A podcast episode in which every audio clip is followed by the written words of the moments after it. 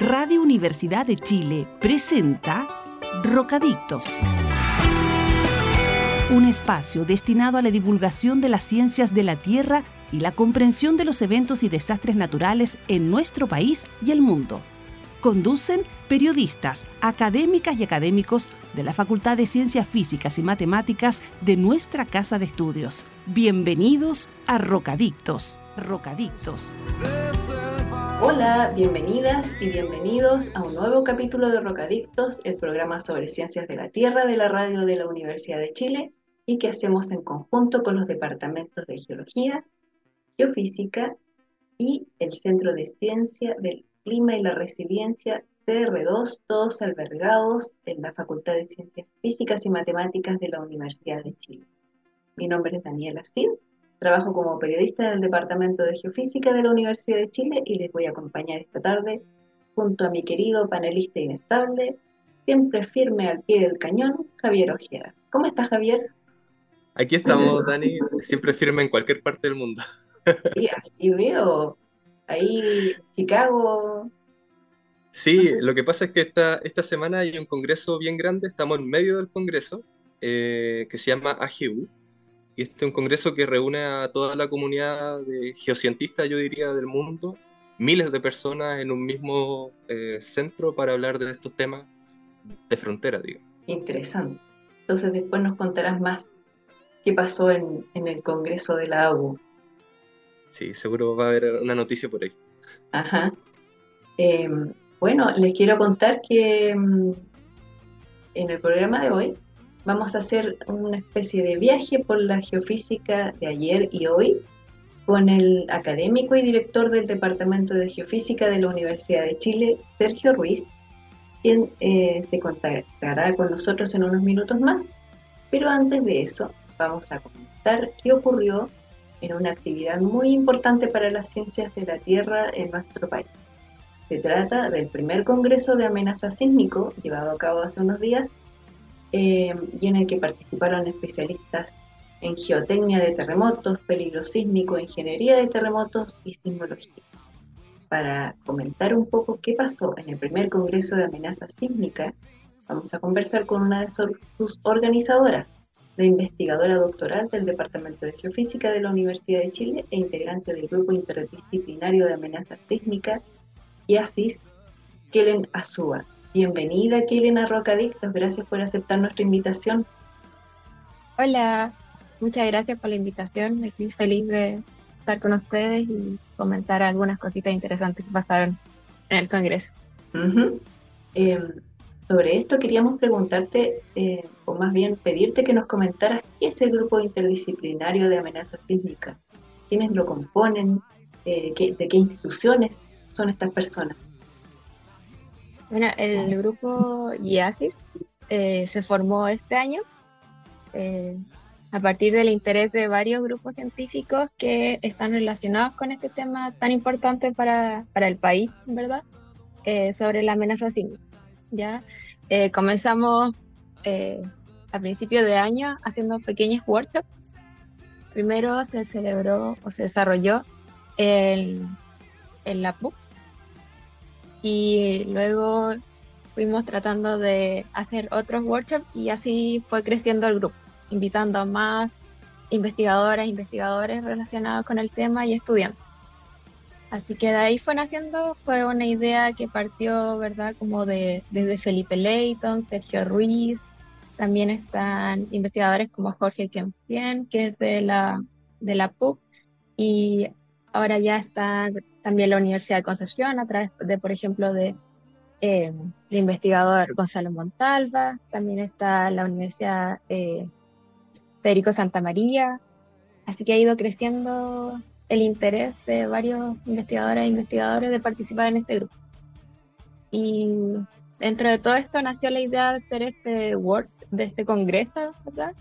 Eh, que juntara un poco la investigación de la amenaza química, pero también invitar a la gente que está trabajando en geotecnia, en ingeniería sísmica, que se juntaran estos dos bloques, tanto de investigación como de aplicación en la.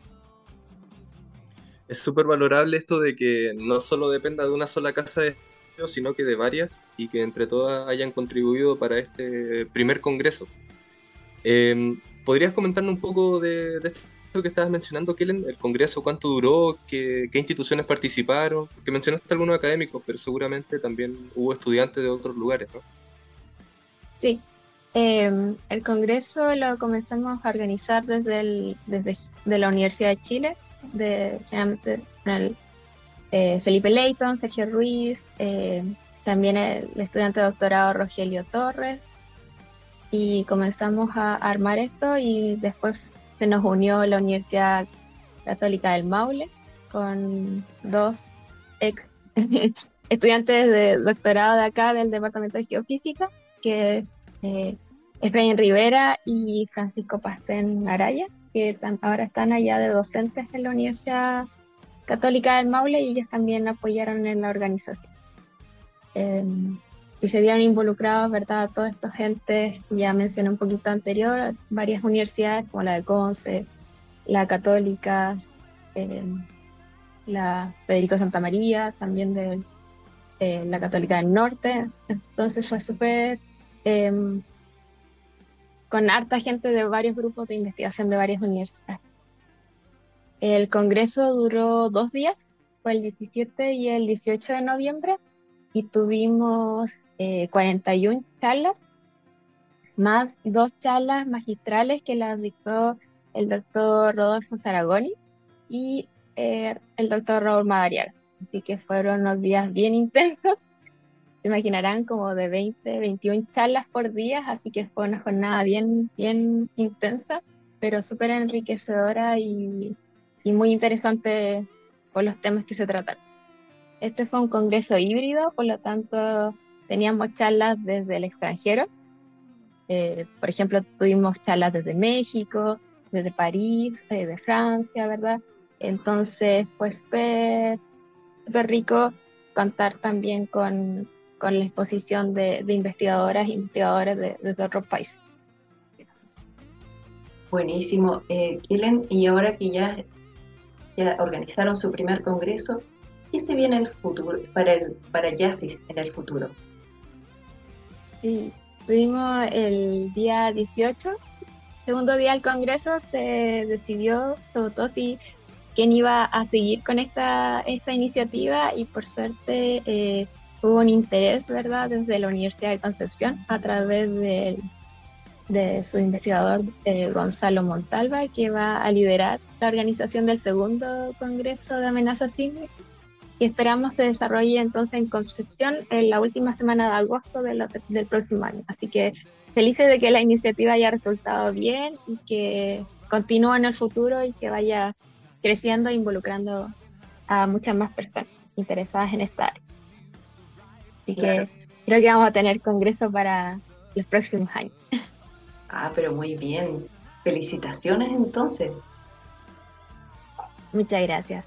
Fue una tarea bien ardua. lo organizamos en muy poco tiempo, porque como este grupo nació este año y lo decidimos como dos meses antes un poco de, hacer el congreso y todo resultó muy bien. Tuvimos una eh, gran convocatoria de personas, se inscribieron casi 200 personas para participar presencial o, eh, online.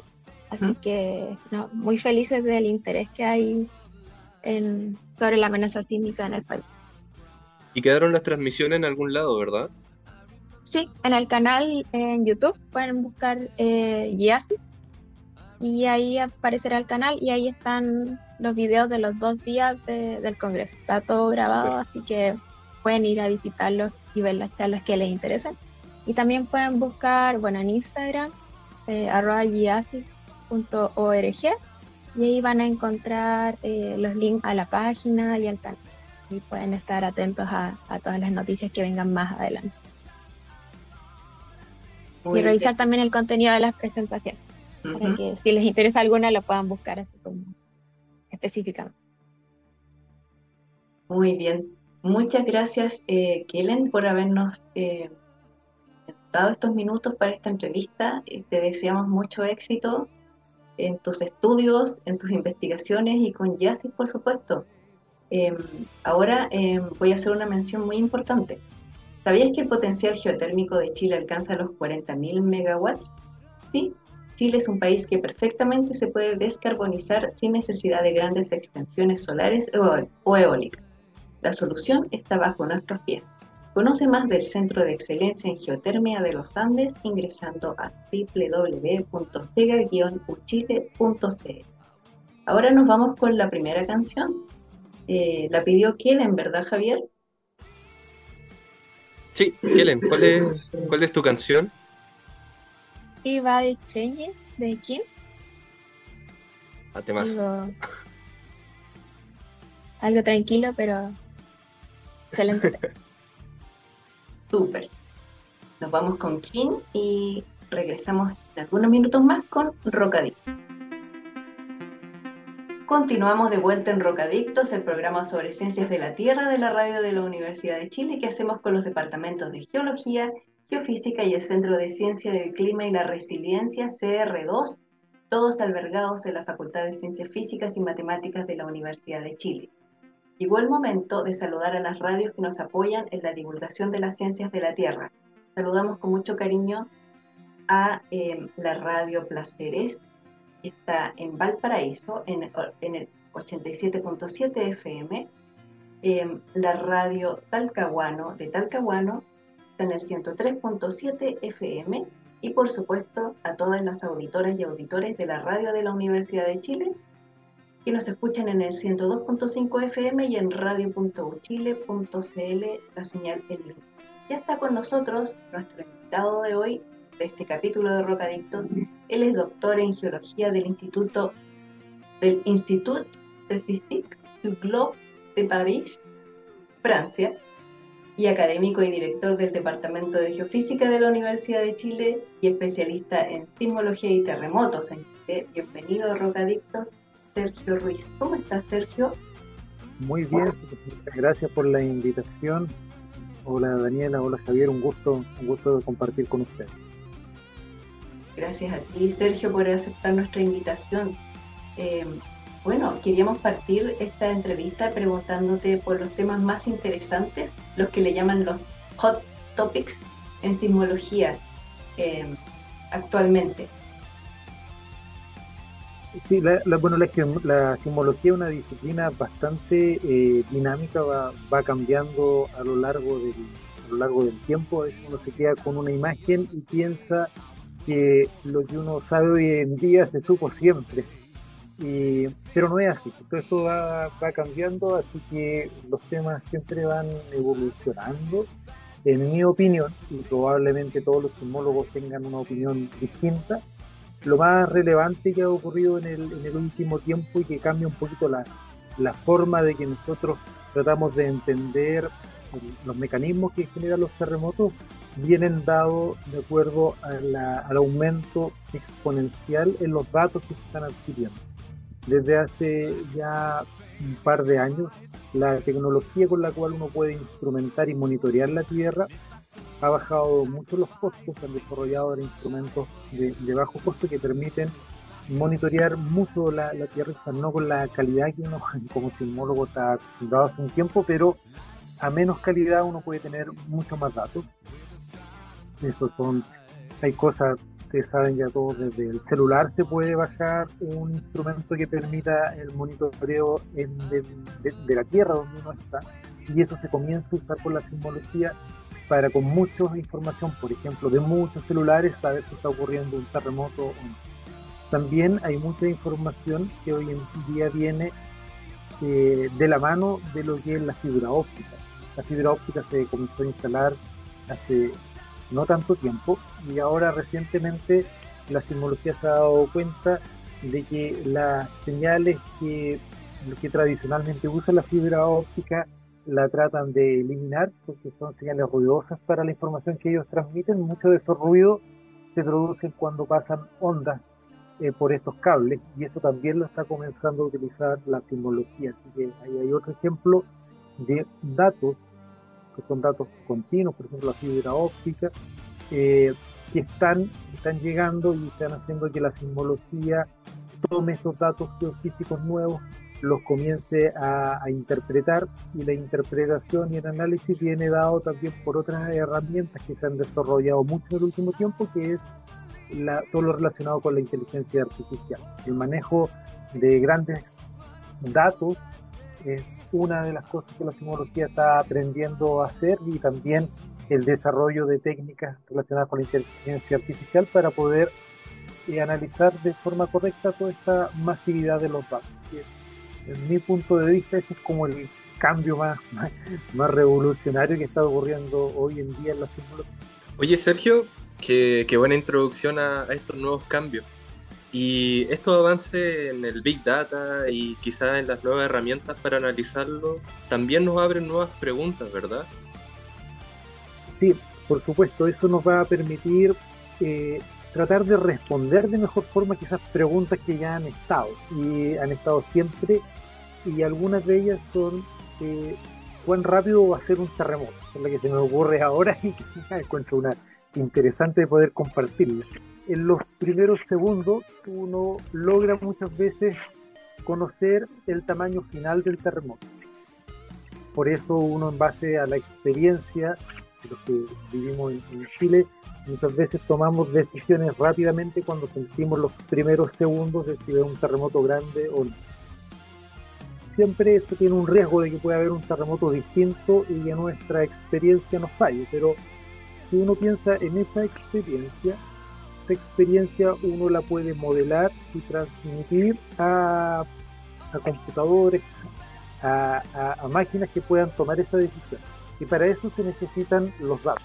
y los datos, ahora con la masividad que yo les mencionaba, eh, uno podría comenzar a utilizar estos datos para poder tener en forma rápida las características del terremoto que está ocurriendo. Eso se llama early warning y el early warning es algo que se está trabajando, alerta temprana en español, que se está trabajando hace mucho y yo creo que ahora con esta masividad de los datos eh, todos los sistemas de alerta y las preguntas científicas que ahí aparecen. Si los primeros segundos de un terremoto ya no, con eso nosotros ya sabemos cuán grande va a ser el terremoto, creo que se pueden retomar y volver a analizar.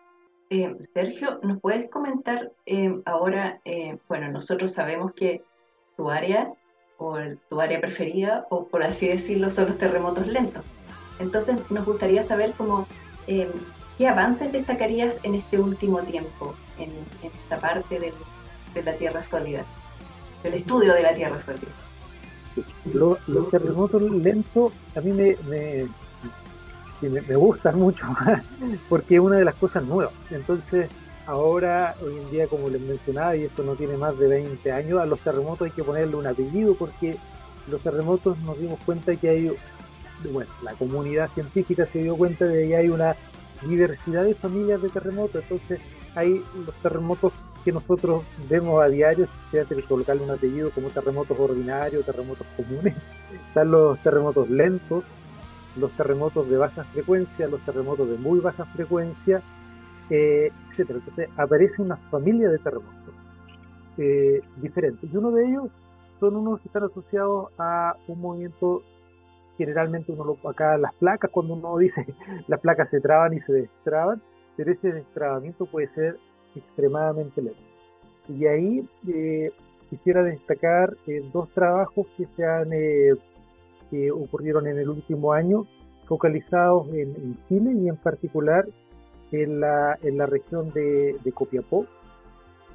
Entonces, toda la zona de Copiapó es, es desértica hay una, ahí en la ciudad se llama Copiapó, por eso uno le da a la zona, todo el, todo, uno dice que todo un, área que tiene unos 200 kilómetros alrededor de Copiapó es la, zona de Copiapó, pero también le da nombre a una estructura que está, que hoy en día uno la puede observar muy claramente en la placa de Nazca, es como pequeña especie, un pequeño cerro que estaba un río, y eso, y eso va subductando. En el pasado uno puede hacer la hipótesis de que se en esa zona. Entonces, es una anomalía está en el contacto de placa. Es como si uno se imagina ahora que está el mundial, los zapatos de los futbolistas tienen lo que se llama estoperoles, que salta la, la planta y, salen estos estoperoles. Esos estoperoles eh, son anomalías de la, de la, planta de la zapatilla. Lo mismo ocurre en la, en la placa de Nazca, tiene algunas anomalías y uno piensa de que en esa zona hay estos peroles debajo de, de Copiapó, que sería el río de Copiapó. Eso genera todo un cambio en, el, en las características de, la, de las placas, para ver que no, no, van a ser tan homogéneas como uno piensa, y aparentemente eso favorece la presencia de este tipo de terremotos. Entonces, ahí, bueno, en una zona donde también acá eh, Javier Ojeda, si no le ha contado, también una zona donde Javier ha estado eh, trabajando y él también ha encontrado que en esa zona hay un movimiento lento, una zona, una zona donde cada cierto tiempo aparecen estos enjambres. Y Javier en particular estudió el del 2006 eh, y ahí también se encuentra que hay un movimiento lento. Estudio que está en proceso, pero eh, me imagino que pronto ya va a estar publicado, así que eh, esa zona... A cruzar los dedos. Esa zona eh, tiene presencia de terremotos lentos. Se encontraron lo que se llama tremos no volcánicos, que son también dentro de la familia de los terremotos. Y también en el trabajo que colaboramos con el equipo francés que ha trabajado ahí por mucho tiempo, que es Christophe Vigny, Klein y otros, ellos encontraron que hay, han ocurrido un terremoto lento, eh, que es algo bastante inusual, y este terremoto lento ahora ellos están comprobando que se repite cada cinco años. Ya tiene una frecuencia más o menos característica, dura entre seis meses y un año y vuelve a moverse cada cinco años. Es un resultado bien, eh, impactante, bien novedoso para lo que es la, la subducción chilena. Ya, Sergio, te quería preguntar si es que esto de los terremotos lentos es algo que la gente debería preocuparse, afecta mucho o es algo que van a sentir.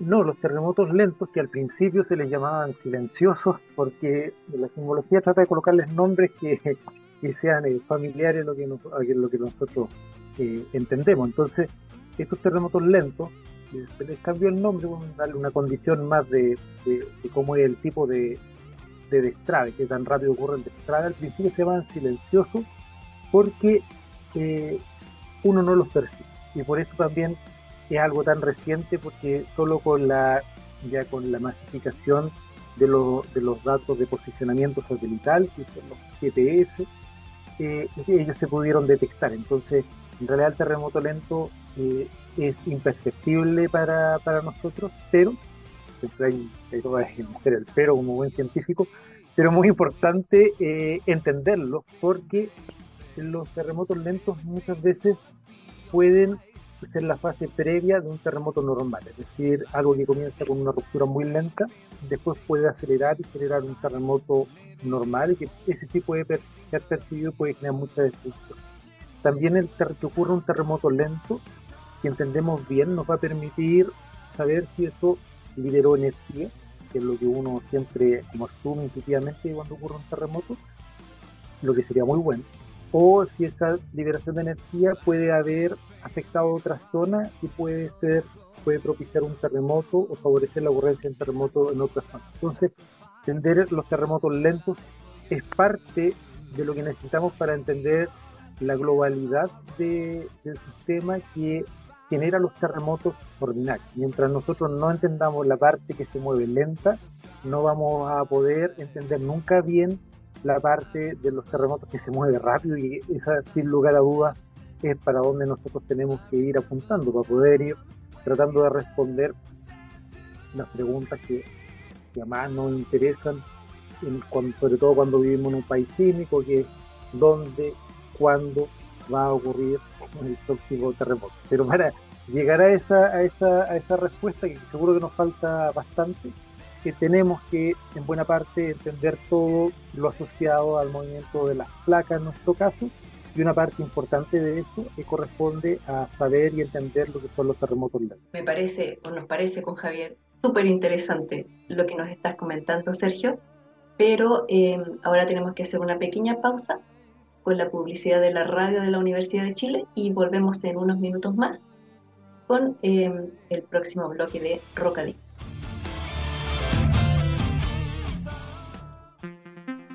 Continuamos en Rocadictos con nuestro invitado, el director del Departamento de Geofísica de la Universidad de Chile, y Javier tenía una inquietud que plantear.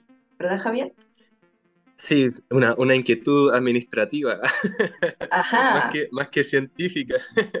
sí, no, Sergio, eh, tú en tu calidad de director del Departamento de Geofísica, ¿cómo has visto la evolución del departamento durante este año? Quizás algún hito importante que haya cumplido en este, en este periodo. Sí, bueno, este ha sido un año bien importante porque en la vuelta de la, de la pandemia, así que hemos estado en la presencialidad, así que creo que hemos logrado ya a estas alturas del año retomar todo, volver a algo más eh, tradicional. Y, eh, y, el año nos ha llevado algunas gratas sorpresas. Una de ellas es que una académica de nuestro departamento, que es Maisa Rojas, ahora se desempeña como ministra, así que eso a nosotros nos tiene muy contentos y da un poco a entender el realce en las políticas públicas que tiene que tener la geofísica en, en el país, en un país que está sometido a, eventos geológicos extremos de distintos tipos. Ya me presentaron un poco, me voy asociado siempre a, los terremotos, pero no solo terremotos eh, gigantes tenemos en Chile, sino que tenemos otro tipo de, eventos extremos que todo el efecto del, cambio climático y como también los grandes desafíos que tiene el país asociados a, potenciar y ver el tema energético eh, y cómo hacemos una, una, buena transición hacia un país un poco más, más sustentable de lo, que, de lo que ha sido hasta ahora. Y esos desafíos un poco, gran parte de ellos recaen en nuestro departamento y en el departamento de geofísica. Así que estamos muy contentos de que una de nuestras académicas se desempeñe como ministra tratando de, darle el realce y que, estos temas requieren en el país. Y yo creo que ese podría ser como uno de los hitos principales que tenemos una, una ministra que, es académica de nuestro departamento.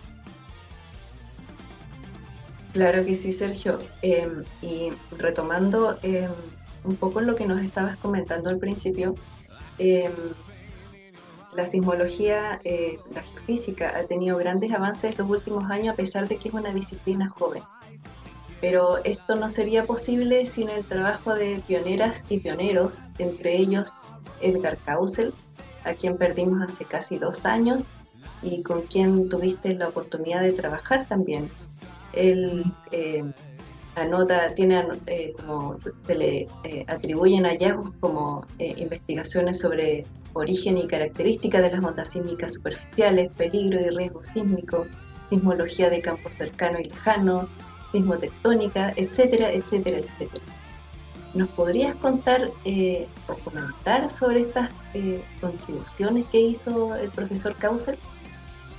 Bueno, el profesor Kausel eh, fue académico y fue también director de este departamento por mucho tiempo. Él, él comenzó comenzó en los años 70, le tocó a él una parte muy, muy difícil de, nuestra historia, de nuestro departamento, que es toda la época de la, de la dictadura, donde él fue uno de los académicos que fue un pilar muy importante para que la geofísica se mantuviera durante todo ese, periodo. Ahí él, no solo además de sus hallazgos científicos en el cual él siempre se mantuvo activo, también tuvo que hacer un, un trabajo grande haciendo gran cantidad de cursos y haciendo, manteniendo a este, este departamento, eh, este departamento que siguiera existiendo durante, durante ese periodo.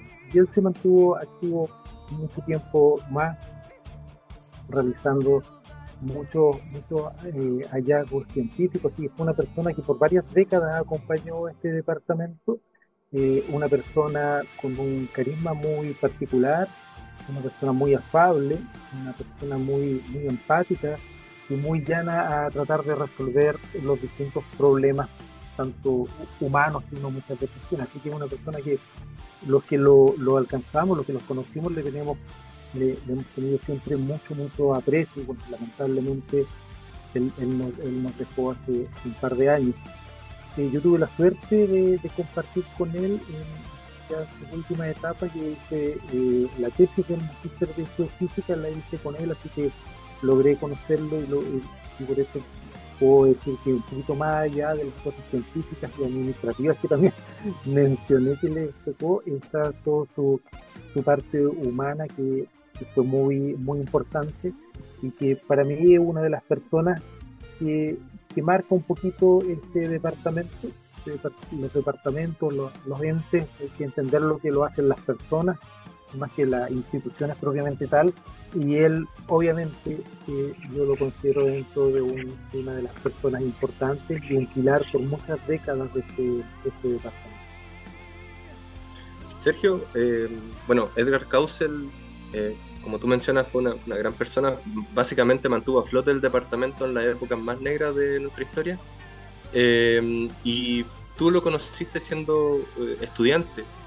¿Recuerdas alguna anécdota interesante con él ahí en, durante tu donde durante su guía en tu tesis de magíster?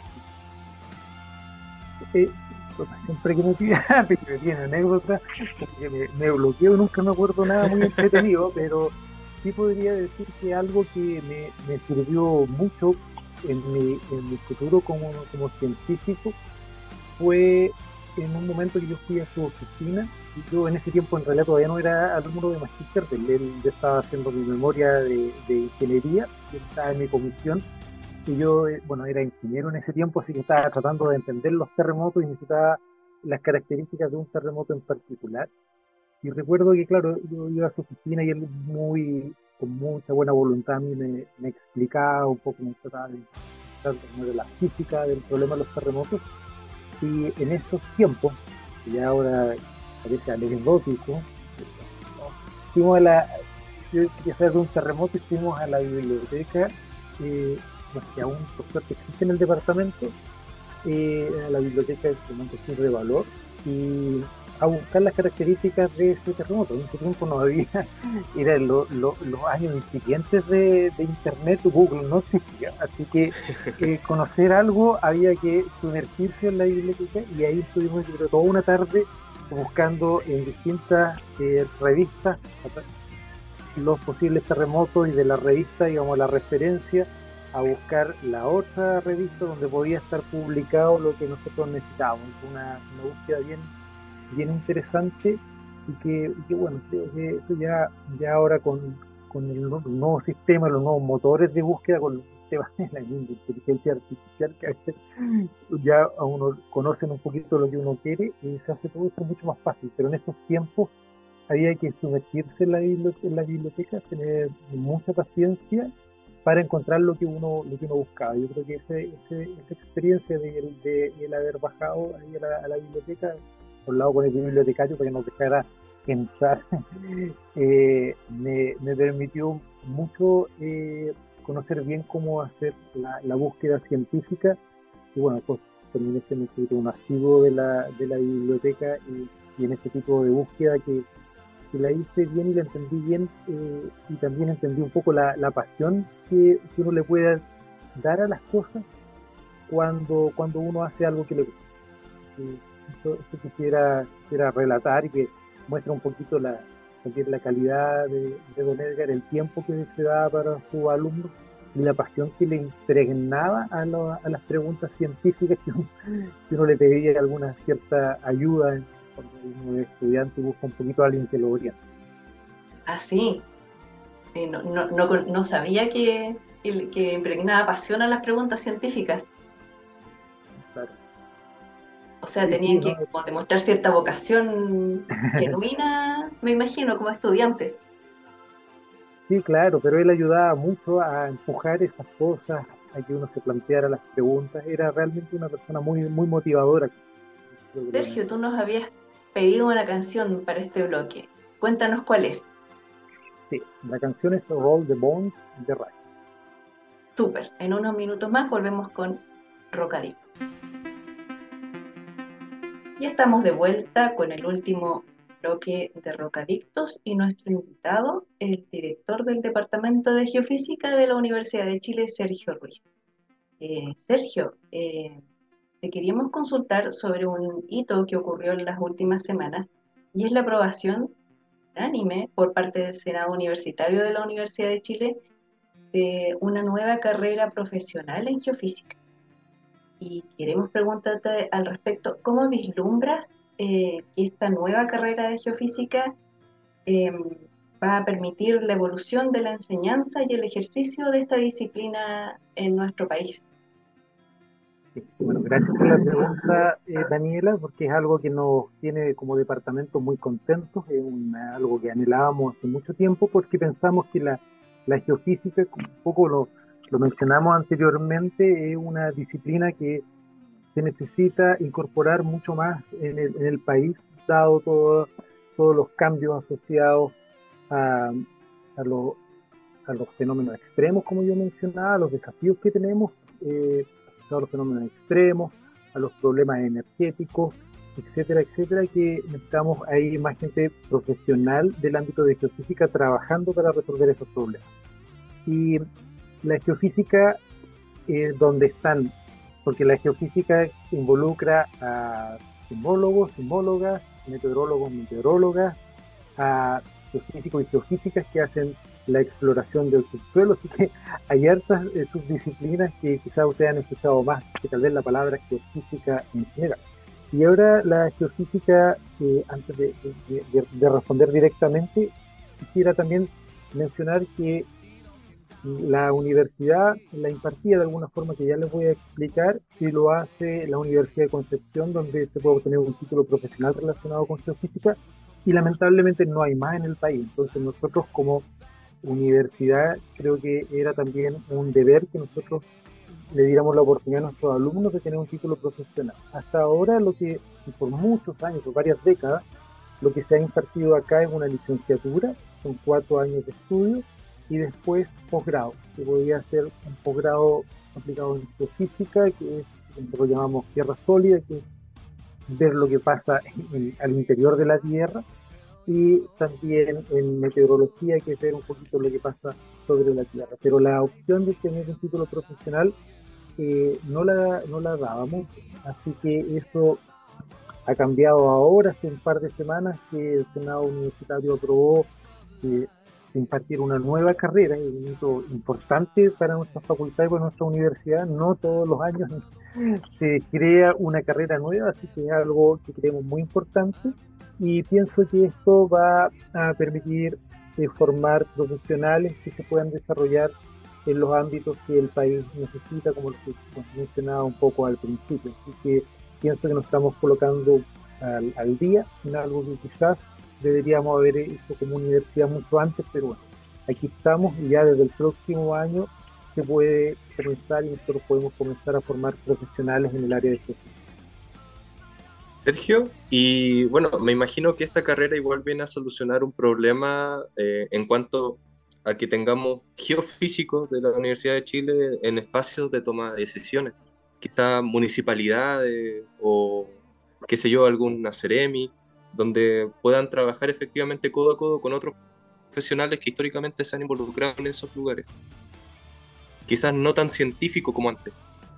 Claro, eso, es lo que se espera, eso es lo que nos motiva a formar este tipo de profesionales, que sean capaces de involucrarse en todo lo que tiene que ver con temas de planificación territorial, de, de la, que trabajen en instituciones como NEL, CHOA, Centro Tecnológico, instituciones de gobierno como las que tú mencionaste, Javier, donde hay que tomar muchas decisiones relacionadas con lo que ya, ya he repetido varias veces, que son los eventos extremos, cómo nosotros podemos construir algo sustentable, ciudades sustentables asociadas a eventos extremos, cómo también podemos hacer en forma sustentable la explotación de los minerales que hay en el, país y también cómo nosotros nos vamos adoptando a la, a la nueva matriz energética que necesita el país. Todos esos son aspectos que lo pueden, que lo pueden hacer personas que estudian geofísica y por eso nosotros estamos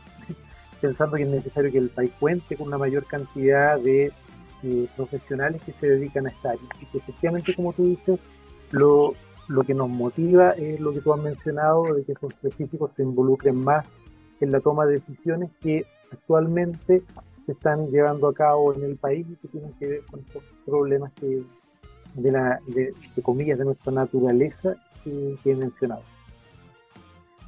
Sergio, em, y para ir cerrando ya, porque se nos pasó volando el tiempo, quisiéramos preguntarte cómo vislumbras el, el futuro de la geofísica, en el mundo y en Chile.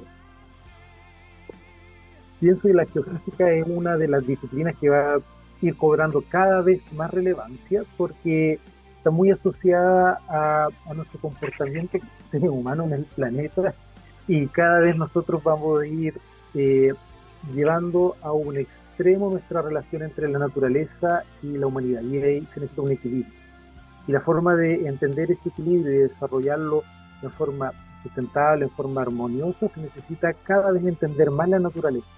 Y la geofísica lo que hace por esencia es entender la naturaleza y proponer soluciones para este convivir armonioso entre la naturaleza y, el hombre. Así que yo vislumbro que como cada vez tomamos más conciencia sobre la necesidad de, vivir en un hábitat sustentable, es que la geofísica eh, va a tomar cada vez más importancia eh, en el país y obviamente en el mundo. Buenísimo. Queremos agradecerte, Sergio, por haber estado en este capítulo de Rocadictos y habernos contado sobre la geofísica de ayer y la de hoy. Y queremos invitarte a que nos eh, compartas alguna recomendación.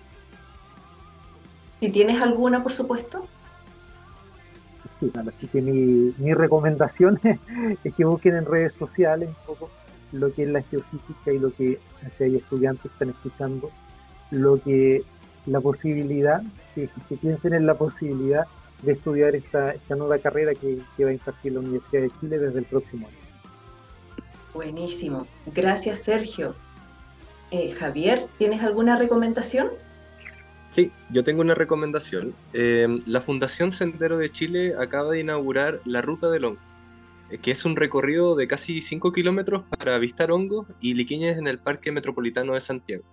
Si quieres más información, solo deben ingresar al enlace que publicaremos en nuestras redes sociales de Rocadictos. Gracias, Javier.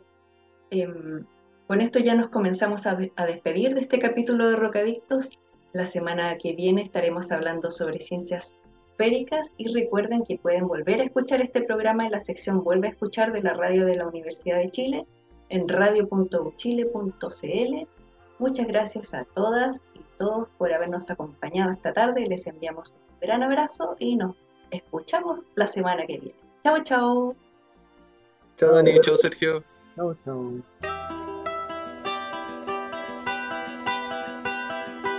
Radio Universidad de Chile presentó Rocadictos